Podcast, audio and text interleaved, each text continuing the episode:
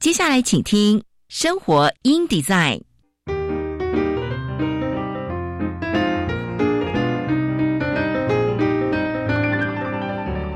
美好早晨，来一段爱智之旅吧！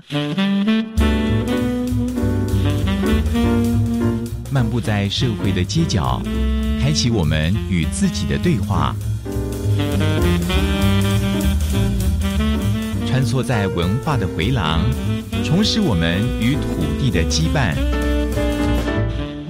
生活 in design，为理想生活提案，设计所有幸福的可能。周一到周五早上九点到十点，我是佳妮，欢迎收听生活 in design。各位听众朋友们，早安！欢迎收听《生活 in Design》，我是佳妮。今天呢，我们周四哦，来到生活法律通。我们今天要来聊一聊劳动事件法哦。其实劳资纠纷一直以来都是一个很大的议题哦。那尤其现在疫情严重哦，可能造成我们的这个生意呀，一定会有这个受到影响。那劳资纠纷也可能因此而产生。所以，我们劳动事件法呢，其实是去年二零二零年元旦的时候正式上路，那也成为了近十年来最受瞩目的一个劳动。司法改革来开启了台湾劳资争议处理的一个新的里程碑哦。那也透过该法的这个调解、诉讼和保全等程序，能够比比起过去更加迅速，而且妥适、专业、有效。而且平等的处理我们的劳动事件，希望能够保障劳资双方权益，以及促进劳资的关系和谐，进而能够呃谋求我们健全生健全社会的共同生活。所以今天呢，我们将会邀请到的是司法院民事厅调办事法官刘佑金法官，来跟我们介绍关于劳动事件法的变革。哦，以及最新的劳动调解制度，帮助我们说，哇，万一遇到劳资纠纷的时候，其实能够更有效的解决。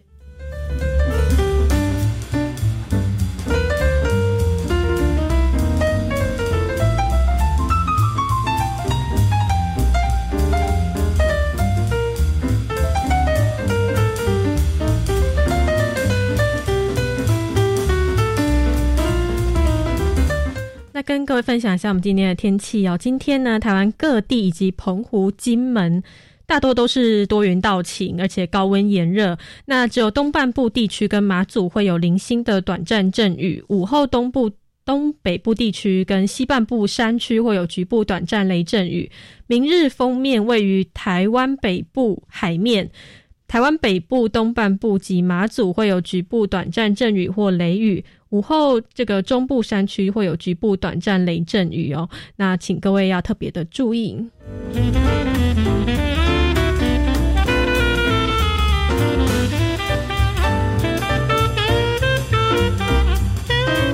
那再跟各位分享一则考试院的考选部的消息：一百一十年专技高考会计师。不动产估价师专利师考试哦，自这个五月十八号哦，然后一直到二十七号的下午五点，五月二十七号的下午五点为止受理网络报名。有意报考者呢，可以透过考选部的全球资讯网来点选网络报名。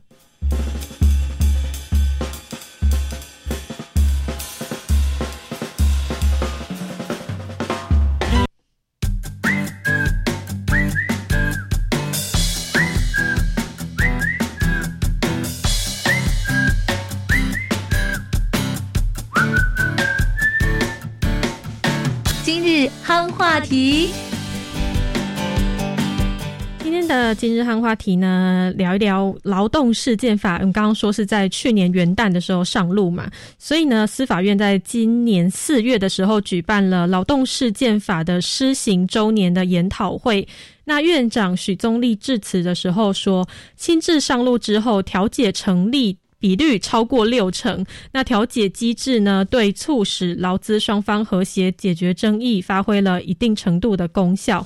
劳动事件法自去年实行哦，已经满一年。那司法院今天邀请专家学者。啊，在四月的时候邀请专家学者举办劳动事件法施行周年研讨会，针对劳动调解程序、举证责举证责任分配以及劳动保全程序等三大核心来交流对谈。许宗立院长表示，劳动事件法不只改变了法官审理案件的习惯，也翻转了劳资双方当事人许多既定的观念。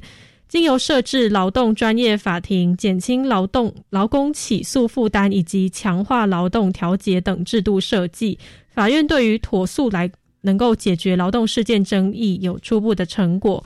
新制上路之后啊，地方法院劳动诉讼事件平均结案日数为八十四天，比起旧旧法时期快了呃。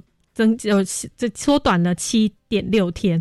那新法劳动调解平均终结日数为五十二天，调解成立率超过六成，所以劳动调解机制对于促使劳资双方和谐解决争议有发挥功效哦。那在劳动调解程序方面呢，我们桃园地方法院的院长邱瑞祥以参考国外的法制出发，归纳我们劳动事件法新制具有。第一个，劳资专家参与；第二个，程序迅速进行；以及第三点，多元化的终结争议。这个三大本土化的特色，并以实务工作角度切入观察，肯定心智确实能够强化当事人的自主决定，能够迅速的来解决争议。哦，国民国立阳明交通大学科技法律学院的副教授邱凡宇则就。我们的举证责任分配的部分提出这个加班费给付的问题，我认为从法院裁判见解观察，关于我们的加班申请制以及劳工自主加班这两项适用劳地劳动事件法第三十八条仍我仍然未能根除争议，所以呼吁雇主应该善用法律赋予其管理出勤记录的权限，能够确实记录劳工在勤时间。这样子的话，才能够杜绝我们的加班费争议，落实立法的目的。好，那我们的司法院表示，这次的研讨过程其实互动非常的热烈，借由主持人、报告人、与谈人以及这个与会者，哦，从不同的角度深入交谈对流，见证我们的劳动事件法的这个初步的成果。那这些建议的事项呢，司法院也会检讨呃研议相关的这个法制的参考。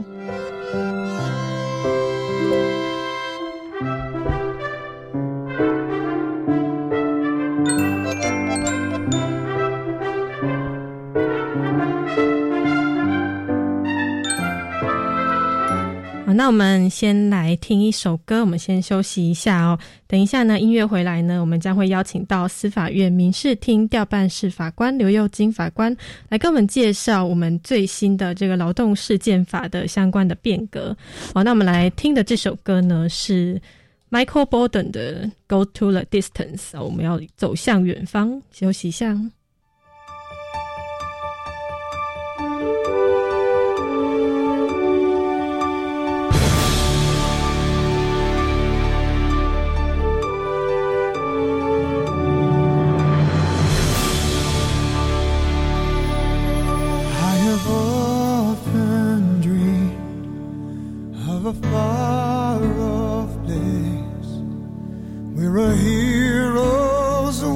from would be waiting for me, where the crowds will cheer when they see my face, and a voice keeps saying, This is where.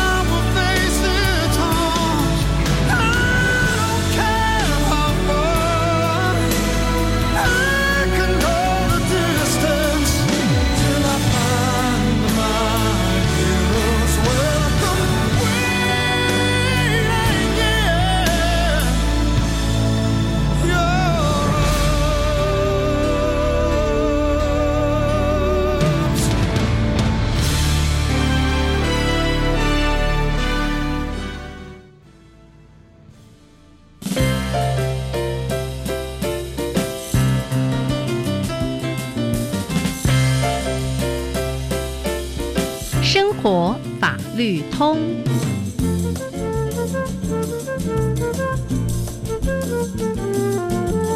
欢迎回到生活 in design 生活法律通。今天呢，我们要来聊聊这个去年的时候上路的我们的劳动事件法哦，那尤其是里面的这个我们的劳劳动调解的这个制度哦，希望呢能够来。帮助我们说，遇到劳资纠纷的时候，其实能够更有效的来解决。那我们今天呢，将会跟我们的司法院民事厅调办室法官刘佑金法官来空中连线，我跟我们分享以及介绍劳动事件法。那我们先请这个佑金法官跟我们打招呼。法官您好。主持人早安，各位听众朋友，大家早。好，法官，我们想要来聊聊什么是劳动事件法，可不可以请你帮我们简单介绍一下？是好，我们简单说一下哈，劳动事件法是从去年一月一号才开始施行哦，它是一部针对劳资双方因为劳动关系所发生的民事上纠纷，那么呢由法院处理时所要适用的一个程序上的规范。因为我们劳动事件呢需要迅速、妥适、专业、有效、平等的来处理。那么呢，也适合促使当事人用一个自主合意的方式来解决。嗯所以呢，只有依照我们原来的民事诉讼法的一般性规定，已经满难以满足这个需求，所以才会制定我们劳动事件法作为法院来处理劳动事件的程序上的依据。哦，是，所以原有的话是民事诉讼，法的一，般性的规定，是哦，但是呃，可能呃不够，不不够这个对不够专业。是希望能够比较迅速、有效，而且是专业的来处理哦，所以就就是这个有我们的劳动事件法的产生哦，所以其实大家会追求的，其实呃这个效率很重要。是的，是啊，那我们这个劳动事件法其实施行到现在已经快要一年五个月了，它还是一部蛮新的法律哦。那在这个当中有一个比较特别的新制度是劳动调解。那关于劳动调解，可不可以再给我们简单的介绍一下？好的，我们劳动事件法呢有一个重点呢，就是要促进劳资关系的和谐。嗯，那我们总共是有五十三条，其中呢，这个第二章有关于劳动调解程序的条文就有十六条，所以呢，这个劳动调解程序是我们这部法律的一个很重要的章节，也可以说是一个亮点。嗯那我们本身法条是规定说，我们的劳动事件除了有一些特殊的情形以外，起诉前呢，都应该要经过我们这个劳动调解程序。那这个是由呢劳动调解委员会来进行的。也就是说呢，他除了承办的法官以外呢，我们还会引进对劳资事务有专门学识经验的人一起来组成劳动调解委员会。那呢，希望透过呢这个整体的专业，一起来帮助劳工跟雇主处理他们的劳资纠纷。嗯，哦，所以在这个劳动调解委员会当中，他们的这个调解委员的专业背景是很重要的一环。是因为劳动调解程序其实它是一个诉讼外解决纷争，也就是说我们在诉讼之前呢，我们大家就先来调解，嗯，看能能不能呢更快速而且妥适，然后呢让当事人基于一种比较和谐的状态来解决他们的问题，而不是一律都要透过这个诉讼然后判决来解决。嗯，是因为最重要的目目的是要解决问题。是哦，而不是再去呃吵更多的架，对，所以我们最重要，其实如果能够透透透过先调解，就能够达成合意，或者是其实就能够把问题解决的话，那当然是最好所以在起诉前的时候，就会由这个调解委员会来进行我们的劳动调解程序。哦，这是我们的这个的劳动事件法里面所规定的。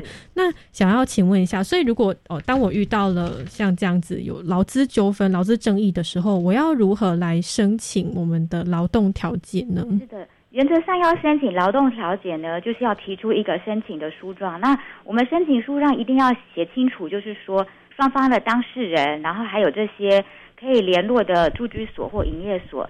那我今天因为什么原因呢，要来申请这个劳动调解？因为我们一定有一个劳资关系产生的纷争嘛。嗯，那另外，就如果我们有一些简单可以证明的证据，我们也可以提出来，这样有助于呢，这个法院在收到这个案子的时候，要进行诉讼会，呃，进行这个调解程序呢，会比较能够快速，而且掌握到重点。那另外呢，申请调解要缴申请费，不过呢，它跟一般的裁判费比起来是少很多的。哦，基本上哈，如果你不是财产权，或者是金额小于哈这个就是未满十万元的话，是免费的。嗯，对，那十万元以上呢，就有分这个集聚来征收，那也是一千块，最多到五千块的申请费。是哦，所以如果从申请费上来看，也是调解比较划算哦，可以先从调解开始哦，这样子。没错没错。对啊，如果是金额比较小的话，呃，是免费的。是。是啊，所以如果如何申请调解哦，就是原则上说要写这个劳动调解的申请书状来提出给法院。哦。那这个详细的资料其实也可以去这个看法条，法条上面就会有规对，定，或者是询嗯。问法院的诉讼辅导科也是哦，是是是，好，那想要请问一下，所以这个法律上是规定说，只要是我要来有这个劳动事件法的这个起诉之前，都一定要经过调解，就是它是一个必要的程序吗？哦，我们的劳动事件法呢是采调解前置主义，原则上呢就是起诉之前呢都要先经过法院来进行劳动调解的程序，因为我们刚刚说调解其实是一个诉讼外解决纷争嘛，但是有时候其实呃当事人一开始就是来起诉，那原则上呢他有可能是一开始就起诉，也有可能他要申请调解。那呢，如果是申请调解，就是走调解程序；如果呢是起诉的话，原则上还是要把他送去调解。所以就会有一些状况说，哎，我不是跟法院起诉吗？为什么要先叫我去调解呢？嗯，对，那我们有一些例外的情况，就是说起诉前是不用经过这个调解哈，就是说我们曾经在其他的法定调解机关已经调解过，像有一些行政机关啊，那些劳动主管机关，他们会提供一些行政上的调解，嗯那嗯，这时候已经不成立了，那就没有必要说一定要强迫你到法院还要再调解。嗯，对，那另外是。还有一些状况，比如说要送到这个国外去的，就是另外嗯。一照是在国外，或者呢他送达地方不明，要做公示送达的。嗯，还有一种状况就是我们性别工作平等法哈，如果违反这个规定，那个就是性骚扰是。所生的这种争议事件，那呢这些刚刚讲的这些状况，起诉前呢就可以呢不用先行调解程序，就可以直接呢就当做起诉。嗯是啊，啊不过这种情形，如果说当事人还是想再试试看，再调解，也是没有禁止，也是可以的。哦，是，所以呃，刚刚法官跟我们分享的其实是说，因为调解前置主义的关系，所以基本上原则上，如果你直接去起诉的话，还是会先回到调解这一关没。错，没错。除了我们刚刚讲一些少数的例外情形，还是先把你送去调解。哦，是是是，对，少数的例外情形对哦，比如说已经其实已经先有调解过对了，对对，或者是诶在国外哦，或者是是因为这个性骚扰所发生的事件的话，就可以不用先行调解程序，但基本上都还是要。呃，希望说这样子的话，其实是更有效率的，而且是呃更能够比较和谐的方式来处理这样子的问题没。错。是哦，所以关于我们的这个调解，呃，我们的这个调解的前置主义，有刚刚法官跟我们分享。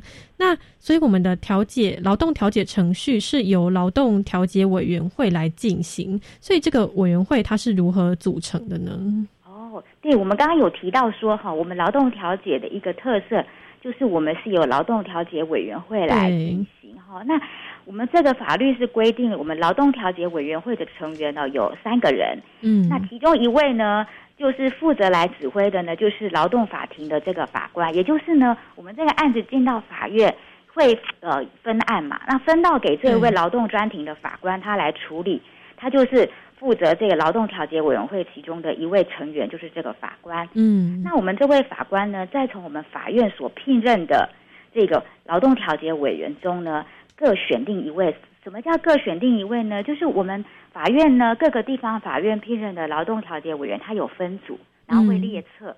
那一组呢就是劳动组，然后一组呢就是事业组。是那我们组成这个委员会，就是要从劳动组选一位委员，再从事业组选一位委员，然后跟嗯这个法官三个人呢一起来组成。是对，那因为呢，我们提到说劳动事件其实它有专业性嘛，所以呢，我们呢除了有这个法律专业的法官以外呢，我们这个劳动组跟事业组的委员也都是对这个劳资双方的事务有专门的学识经验，然后呢，他们共同来参与，这样子呢，可能更可以快速的来厘清哦双方的这个纷争的重点，然后呢，也可以提出呢比较适当的解决方案，促使呢他们来自主的解决他们的纷争。是哦，所以我们的调解委员会呃成员有三个，其中一个就是承办的法官，那另外两名是由劳动组跟事业组各选一个人没。错，不能全部两个都是劳动组，哦不能全部两个都是事业组。所以劳动组跟事业组两个的专业是方向是不一样的。就是我们在啊、聘任委员的时候，就会依他们的专业来分类，嗯等于就是有资方的一个委员，还有一个是劳方的委员。嗯，这样比较公平哦，公正，就是两两方的意见都会参与到这个当中。然后我们其实，在劳动调解的这个程序中啊，这个委员会的三位委员，他们的地位其实是相等相等的。嗯，所以呢，就是在委员会做的决定，例如如果要酌定调解条款，或是提出方案，还有呢，我们在进行程序呢，听当事人陈述啊这一些的，都是呢要由委员会过半数的意见来决定。是哦，所以呃，三者是有这个同等的地位，然后过半数决定。投票来过半数嗯，是是是，那有一些状况，比如说，哎，因为有一些是程序上的事项啊，或是一些法定要件跟法律比较有关的、因为法官毕竟在这方面还是比较专业，嗯，所以这个部分就是法官来负责先处理。哦，是就是专业分工。是是是，然后还有调解程序的指挥呢，就是由这个法官来负责指挥。嗯但是我们三个人的这个票是相等的。是对，然后能够确保这个公正跟公平，以及又有专业分工的这样子的概念在当中。对，好，那我们生活题在生活法律通到这边先休息一下哦。好的等一，下我们广告回来，我们再继续请右金法官来跟我们分享更多关于我们调这个劳动调解委员如何来临聘、遴选哦相关的这些都可以跟我们做更多的分享。那我们休息一下，马上回来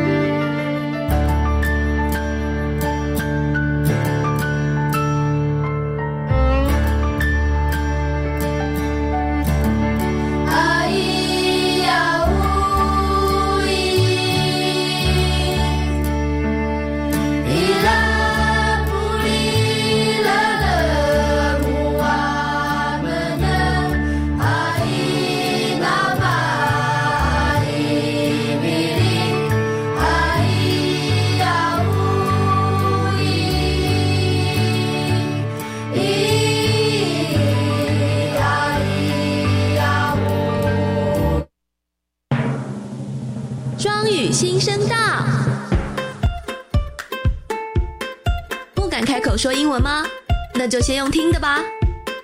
教育电台推出两千两百集轻松有趣的双语节目及单元，不管是通勤还是煮饭，都能边学英文哦。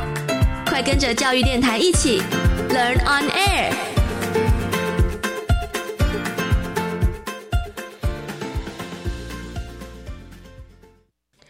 我希望在学期间能够领学杂费的补助、生活奖学金、实习津贴，毕业后能够有正式的工作。参加五专展示计划就能让你如愿哦！透过五专展翅，减轻学生就学负担，企业与学校培养产业需求人才。教育部邀请企业参与，共创学生、学校及产业三赢局面。以上广告是由教育部提供。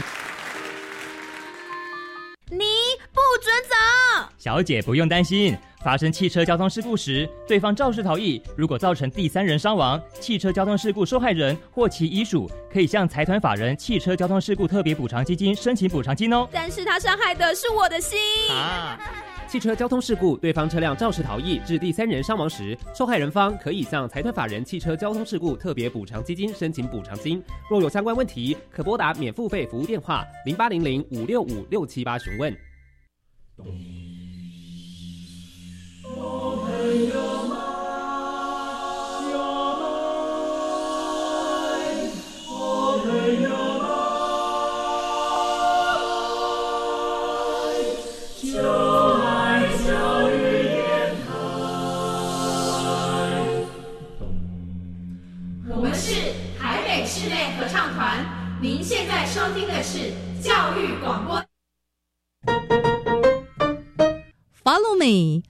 go bilingual。双语教学花露米。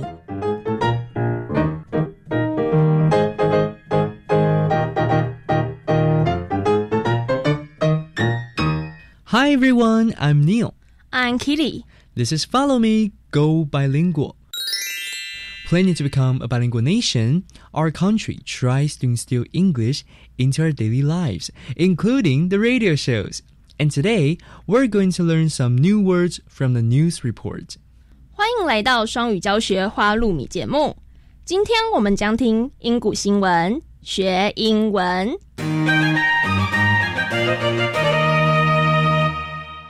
你能想到不用撞球杆打撞球的方式吗？哈，不用撞球杆，那怎么打撞球啊？一名来自巴基斯坦的男子用下巴打撞球，非常励志哦。Man without arms plays snooker with chain. 没有双臂的男子用下巴打撞球。 Mohammed Akrim, a 32 year old from Pakistan, has found a way to play snooker without a use of a cue. Ikram was born without arms, but he hasn't let that stop him. Ikram remembers watching other children play snooker outside his home as a 10 year old child. He always wished he could also play the game one day, but needed to find a way to do so. At that time, I wish I had arms so that I could play the game too, Ikram told the Associated Press.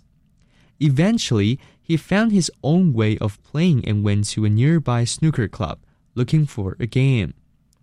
People didn't believe me in the club that I could play with my chin. said Ikram But he said that people slowly started to admire his skills after seeing him play. Mohammed Nadim, owner of the Q Club in Samandri, Pakistan, remembers when Ikram came to the club about 10 or 12 years ago and asked if he could play snooker. 一名来自巴基斯坦的男子，一出生就没有双臂，不过他使用一种不使用撞球杆打撞球的方式，用 下巴来打撞球。伊克拉姆表示，撞球馆的大家当时都不相信我可以用下巴打撞球。不过他说，大家在看了他打撞球之后，便慢慢开始钦佩他的球技。And now let's learn some related vocabulary. Snooker. Snooker. A game played on a billiard table in which players try to get color balls into holes in a certain order. 撞球、 For example, we went for a game of snooker after work. 我们下班后打了一场撞球。 Chin. Chin. The lower part of the face that includes the jaw. 下巴、 For example, she is planning to get surgery to reshape her chin. 他正计划要动手术重塑他的下巴。 Cue. Cue. A long stick used for hitting the ball in games such as snooker, pool, etc. 撞球杆、 For example, there is only one pool cue, so we'll have to share. 这里只有一根撞球杆，所以我们必须要共用。 Now, let's review the three words we learned today. Snooker. Snooker.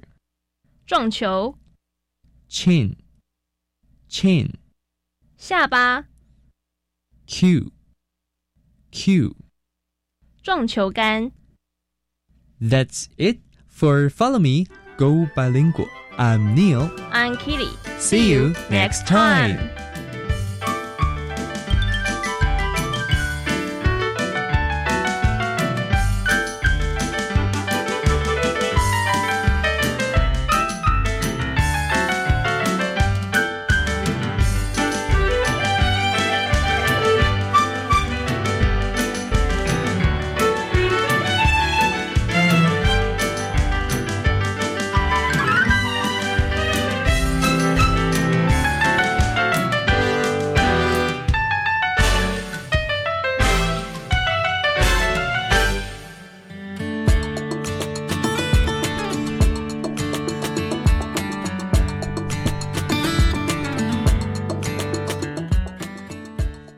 到生活 in design 生活法律通。今天呢，我们来跟各位介绍哦，去年上路的劳动事件法哦当中呢，我们特别来介绍里面的劳动调解的制度。那我们邀请到的是我们司法院民事厅调办室法官刘佑金法官，继续来跟我们空中连线哦，分享更多关于我们的劳动调解制度。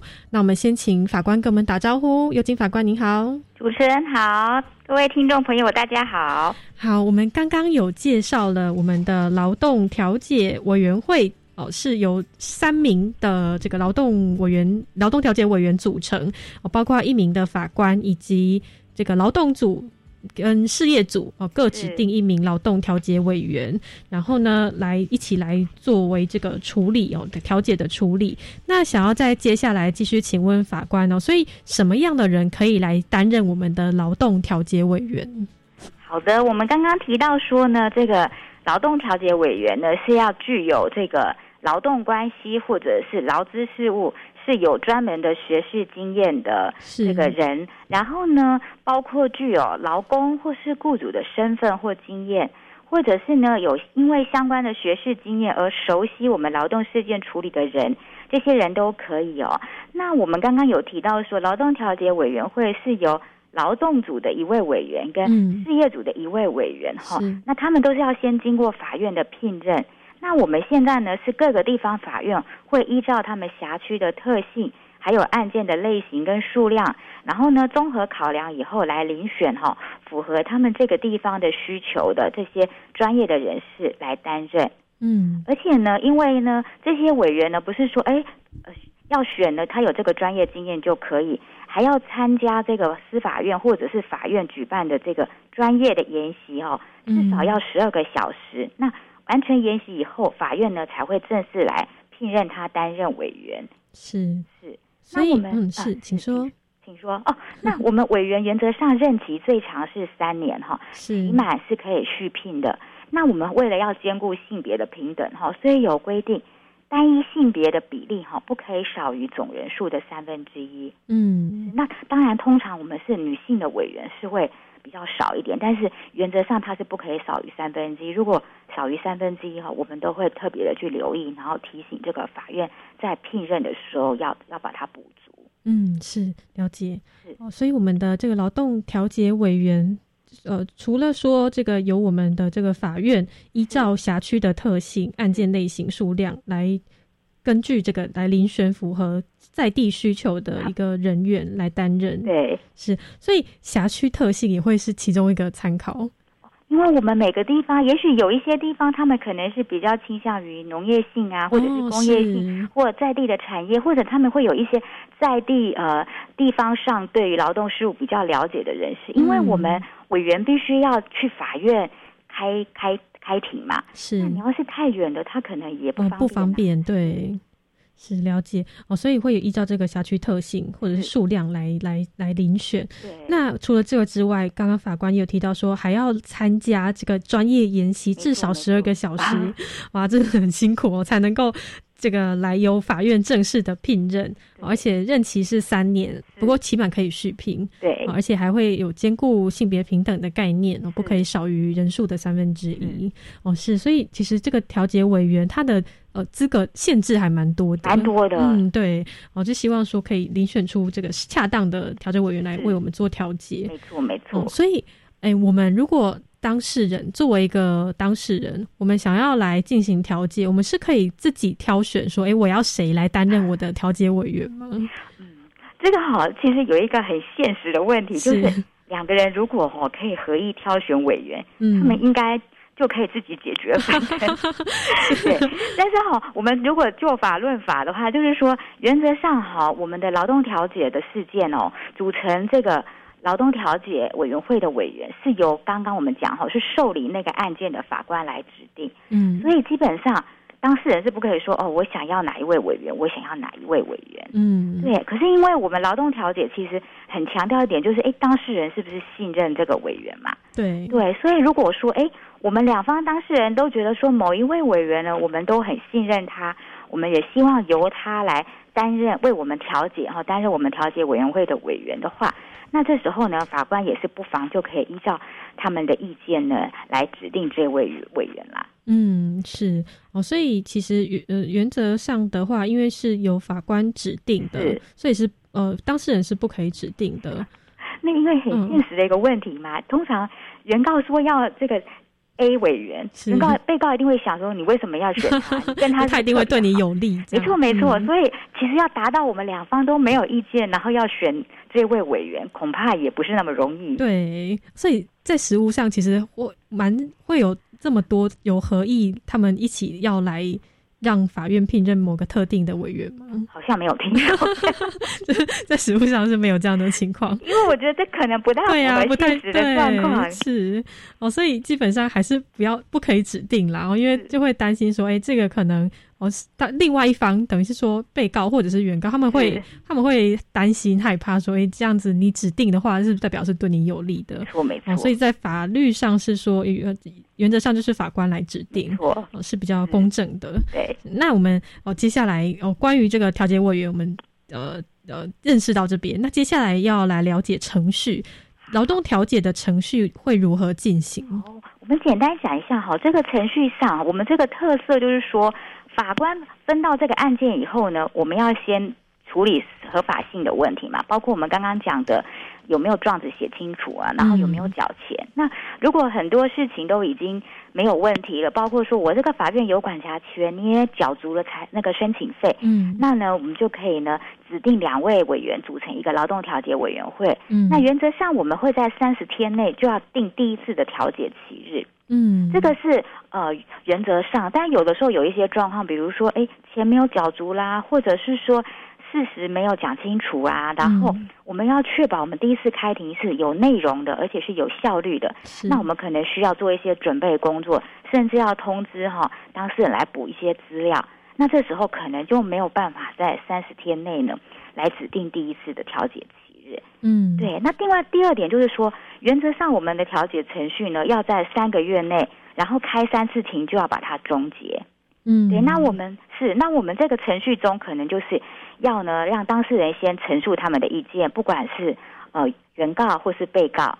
那呢，听了他们的意见之后呢，可能就要来厘清说，哦，你们的争执点主要是什么？那目前大概有什么证据哈，可以来佐证？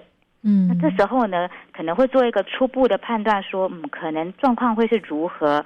那呢，调解委员会就可以来劝当事人说，你们要不要采取什么样的方法，可以呢解决你们的纷争？这个大概就是我们调解程序呢进行的一个流程。是，所以呃，等于是说，在我们申请之后，然后呢，组成调解委员会之后，在三三十日之内就要指定第一次的调原解，则上是如此。是，所以三十天内其实算是蛮短的时间。对呀、相比于诉讼来说，是不是这个时间就会缩很短？其实我们诉讼的、呃期日呃。它是没有规定说你一定要什么时候，哦是但是嗯可能如果资料充分，也可能是一个月或到一个半月嘛。嗯但是我们劳动事件法是有规定说，原则上劳动调解申请要在三十天内定第一次的期日。嗯，就就法律上就直接规定三十天内。啊，不过说，嗯因为也不能说无论如何我就一定要开 开啊，然后大家都没准备好，是等于白跑一趟。其实这样可能反而对当事人也不好，也没有效率，浪费嗯大家的时间。是，所以还是会有特定的情况下，对就不一定要在三没错，就是。一些例外的状况的时候，不一定要在三十天内。嗯，是。然后刚刚也有提到说，原则上要在三个月内的三次期日来终结。对，哦，所以劳动调解委员就是他们就会听双方的陈述，然后来来整理这个证据，哦，或者是争议的的争议的点，然后必要的时候他们也可以调查证据。对，但是因为就是说，我们可能要先了解一下双方的重要的争执点，然后嗯大概初步有什么资料。毕竟我们现在只是在调解嘛，不是像我们一般的诉讼。是对，所以就是说要有一些基本的东西，但是可能这个调查的东西的这个强度跟密度就不会像我们真的在诉讼进行中嗯要做的这么的完整跟彻底，因为事实上时间也不够嘛。嗯，对，而且如果太强调这个部分，有时候当事人就会诉讼的对对立性就会变得很强，嗯可能反而无助于他们来比较用双方合意一个和解的方式来解决他们的纷争。嗯，是是是，就是也又回到我们最初的目的，是为了要解决这个问题。对，就是要迅速，嗯而且尽量促成他们的合意，这样。是是是哦，所以如果如果纷争的解决能够达到合意的话，那这样子的话，是不是就就算是解调解成立？对，就是说，哎，我们双方最后都同意用什么样的方法，可能我们互相让步了，那我们就是嗯调解成立。这个时候就会制作调解笔录。嗯，对那补充一下，就是说，虽然如果没有调解成立，那我们接下来就要进行到诉讼。对但我们在调解程序呢所做的这些整理争点啦，或者调查这些证据，在我们之后呃进入诉讼呢，还是可以用的，等于是可以衔接过去。哦，是，所以不会做白工的意思。对对对嗯好，所以我们这个合议的话，其实就算是调解成议。那如果真的是不能够合议达成调解，我们的委员会它还会做怎么样的后续的处理？哦，这个呢，我们还有呢规定呢另外的方法，也可以来把它视为和解调解成立哈、嗯这个就是当做可以调解成立。这个状况怎么说呢？一种情形就是叫酌定调解条款，啊，就是说我们双方啊都很想要调解，嗯，可是我们就是没有办法就具体的内容啊获得一个共识的结论。嗯，但是我们双方都愿意说好，我们要调解，那请调解委员会哈，你帮我们酌定条款，你帮我们酌定条款呢，我们都会接受。那这时候呢，如果他们双方有这样的合意的话，我们委员会呢就可以来酌定条款，然后做在笔录里面。嗯，那我们呢委员会三个人都签名以后，就可以把它当做呢双方当事人依照我们这个调解条款来成立这个调解。嗯是是，这是第一，这是第一种对方，式。那这个是就是双方已经很明确，就是我们同意，对呃同意想要那我们调解对，嗯我们要调解，可是我们内容不知道，可以，嗯我们也同意由你来帮我们酌定这个条款。是，那另外一种状况就是，我们两个呢没有合意，我们也没有要同意呢，你委员会来帮我们定这个条款。嗯可是呢，可能委员会觉得说，哦，你们这个案子其实呢很有希望，而且呢，我们调查的这些东西呢，其实有很好的方法呢，来可以解决你们的问题。嗯那呢，我们呢就呢听了你们两方的意思之后呢，我们不违背你们主要的意思哈。当然，你们可能没有同意，这时候我们呢试着来提出一个解决你们纠纷的一个方案。嗯，然后这个方案呢，我们就做好了之后呢，就通知你们双方的当事人。是那呢，他们收到以后啊，如果看一看，觉得呃虽然我本来没有想啊，可是诶，委员会提供这个方案好像还不错。嗯，然后我们收到以后，十天内双方都没有异议，是那这时候我们就可以视为说，哦，好，那我们也依照这个方案来成立调解。嗯，是，所以这是这就是由这个调解委员会他们会来适提出一个适当的方案，是。啊，然后来看看说有没有呃这个当事人他们愿不愿意根据这个方案来成立调解，啊，如果他收到以后十天内异议，那就没办法，就还是没有，对，就没有成功的意思。呃，老实说，这实物上大部分的好像都会异议，就是因为他们一开始其实本来就已经没有合意了，对啊然后再提出适当方案的话，他们可能还是会就是会提出异议，就还是不会成立调解。不。过也许有时候他冷静之后，然后嗯收到这个委员提的方案，可能哎真的为他们设想的很周全，是。说不定他们也最后觉得哈，那就不要异议，对。这也是有的啦。嗯虽然说比例相对比较少一点，但还是还不并不是没有的。是，所以呃，其实这样的状况还是有可能会发生，所以还是会有这样子的机制，呃可以来确保说，哎，搞不好这个双方冷静下来之后，是会能够接受接受这样子的适当的方案的。会到委员会的苦心，对，对，真的很不容易啊！每一次的调解应该都是很不容易的。没错没错。所以，我们劳动调解成立的话，它最后它会具有怎么具备怎么样的效果？哦，就是说哈，如果有一种状况是我们刚刚讲的双方合意成立嘛，嗯那另外一种状况就是，呃，劳动调解委员会提出酌定条款嘛，那另外一种就是劳动调解委员会他们提出方案，然后双方没有异议。那这个时候呢，都是调解成立哦。调解成立的效果就是跟我们的确定判决有相同的效力。嗯，就是我们刚刚讲嘛，它是要快速嘛，所以它就可以比诉讼可能打官司要打很久，甚至打一审、二审、三审。它如果调解成立，它就跟确定判决有相同的效力。嗯，那这时候呢，如果有一方哈没有按照这个调解内容来履行的话，另外一方就可以把这个调解笔录哈拿去法院的民事执行处申请强制执行。嗯，对，那它其实就跟判决有一样的效果，我就可以去执行了。嗯是，所以调解成立的话，它的本身就是跟确定判决是效力是相同的，没错没错你，可以拿去，就如果真的另外一方没有履行的话，是是可以强制执行的。对呀、所以这样才能叫诉讼外解决纷争嘛。嗯，对，就等于说它的效力是跟诉讼是一对样的，而且这样比较快。对，比较快，而且能够比较和谐的来解决这件事情。哦，所以这是调解成立的话的具备的效果。那如果是调解不成立的话，什么样的情况会是这个调解不成立？我想哦，刚刚大家听了已经越来越了解对哦。一种状况就是我们双方都不合意，而且我们也不同意由劳动调解委员来酌定条款。嗯结果，然后委员会呢依职权提出方案以后呢，我们也都异议，那这时候就是调解不成立。是哦，这个是走一个比较正常的程序。还有一种状况就是。委员会哈、他看一看你们这个案子，就觉得啊，你们这个案子恐怕呢不适合来做劳动调解，嗯，可能你们走调解呢解决不了问题，而且也不会比较快。是，比如说哦，我们要调查很多证据，根本没办法在三至七日内完成。嗯，可能这个案子本身就是复杂，复杂嗯然后可能争执很多。是，另外有时候呢，当事人可能一方死掉了，嗯啊，那这接下来就会有要承受诉讼，这个继承人到底是什么人，要来接着进行这个诉讼的问题。嗯，哦，这个部分也不容易啊。另外还有就是，当事人就是跟我就是不想调解了，我也不要来。嗯，对，那你硬要他拉来，硬要定程序，其实也达不到这个效果嘛。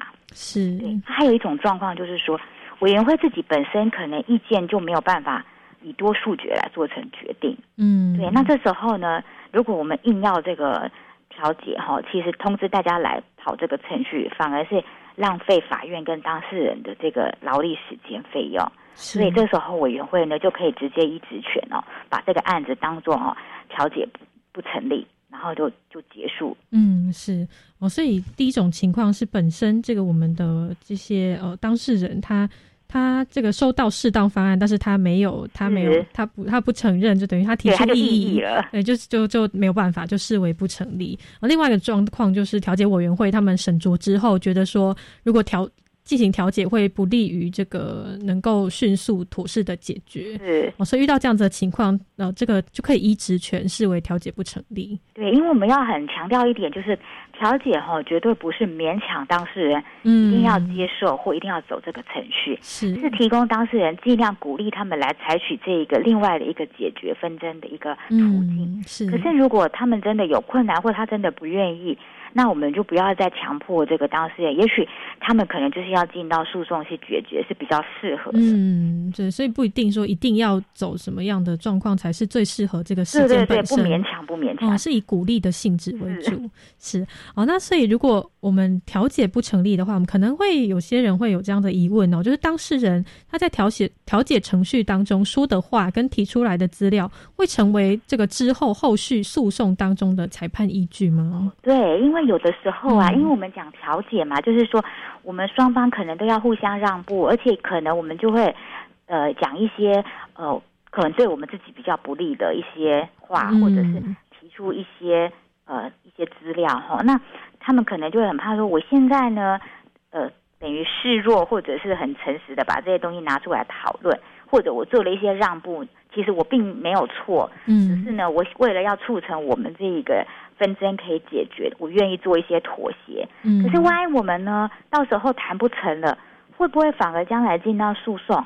诶，对方就拿这个来要求我，就说，诶，你自己有承认呐、或者说你自己之前有做一些让步，嗯那甚至法院会不会就把这些资料来当做他将来审理的基础？哈，那为了避免这种顾虑哈，那鼓励当事人哈，能够在调解程序中能够很真诚的陈述，然后我们双方可以很有诚意的来协商哈，考量呢这个委员会呢的一些劝导。嗯所以呢，如果你在调解程序中有曾经哈做过不利于自己的陈述，或者做一些退让哈，是不能够哈被引用哈将来啊在这个判决的那个本案诉讼中哈不可以作为裁判的基础的。是好，除非说，哎，我们当事人哈，在这个调解程序中，我们就有书面协议说，哎，某一些点哈，我们以后不再争执，或者我们认同什么样的一个认定一个结果。嗯那我们有书面签了这个协议之后，即使我们现在调解不成立，我们将来进到诉讼，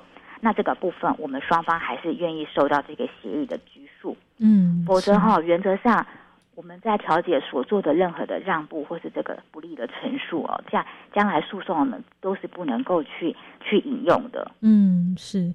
哦，所以目的其实都是不用，就等于说让当事人说不用担心说，这对。个在调解的过程中，这些会不会变成他们的这个基础裁判基础啊？所以劳动调解程序当中不利于自己的这个陈述跟让步是不可以作为裁判的基础的。就是如果将来我们真的没有办法调解成立的话，嗯，是哦，所以呃，等于说是诶，我们就呃不用担心说这个调解的过程当中。这做出的这些资料的提供啊，或者是这些让步啊，我、就会变成这个基础。哦不过要补充嗯说明一下，是资料的提供如果是证据的话，它还是可以作为后续。嗯，是说你自己本身可能做了一些让步啊，或是比较不利的陈述，那个部分呢是不可以作为将来裁判的基础的。哦，了解。所以，我、哦、刚刚法官跟我补充到说，资料的话，如果是证据的话是对，可以的，因为证据是客观存在的对嘛。对对，哦，了解。哎，真的是哦，感谢法官跟我们讲的非常的清楚。好，那我们今天这个生活 design 有生活法律通，今天到这边好啊就做一个谢谢休息哦，谢谢法官，好谢谢大家拜拜，好我们的这个生活法律通今天到这边，哦，感谢各位听众朋友们的收听，哦，希望这个劳动事件法呢能够带给各位一定程度的帮助。那我们明天见喽，拜拜。啦啦啦啦啦。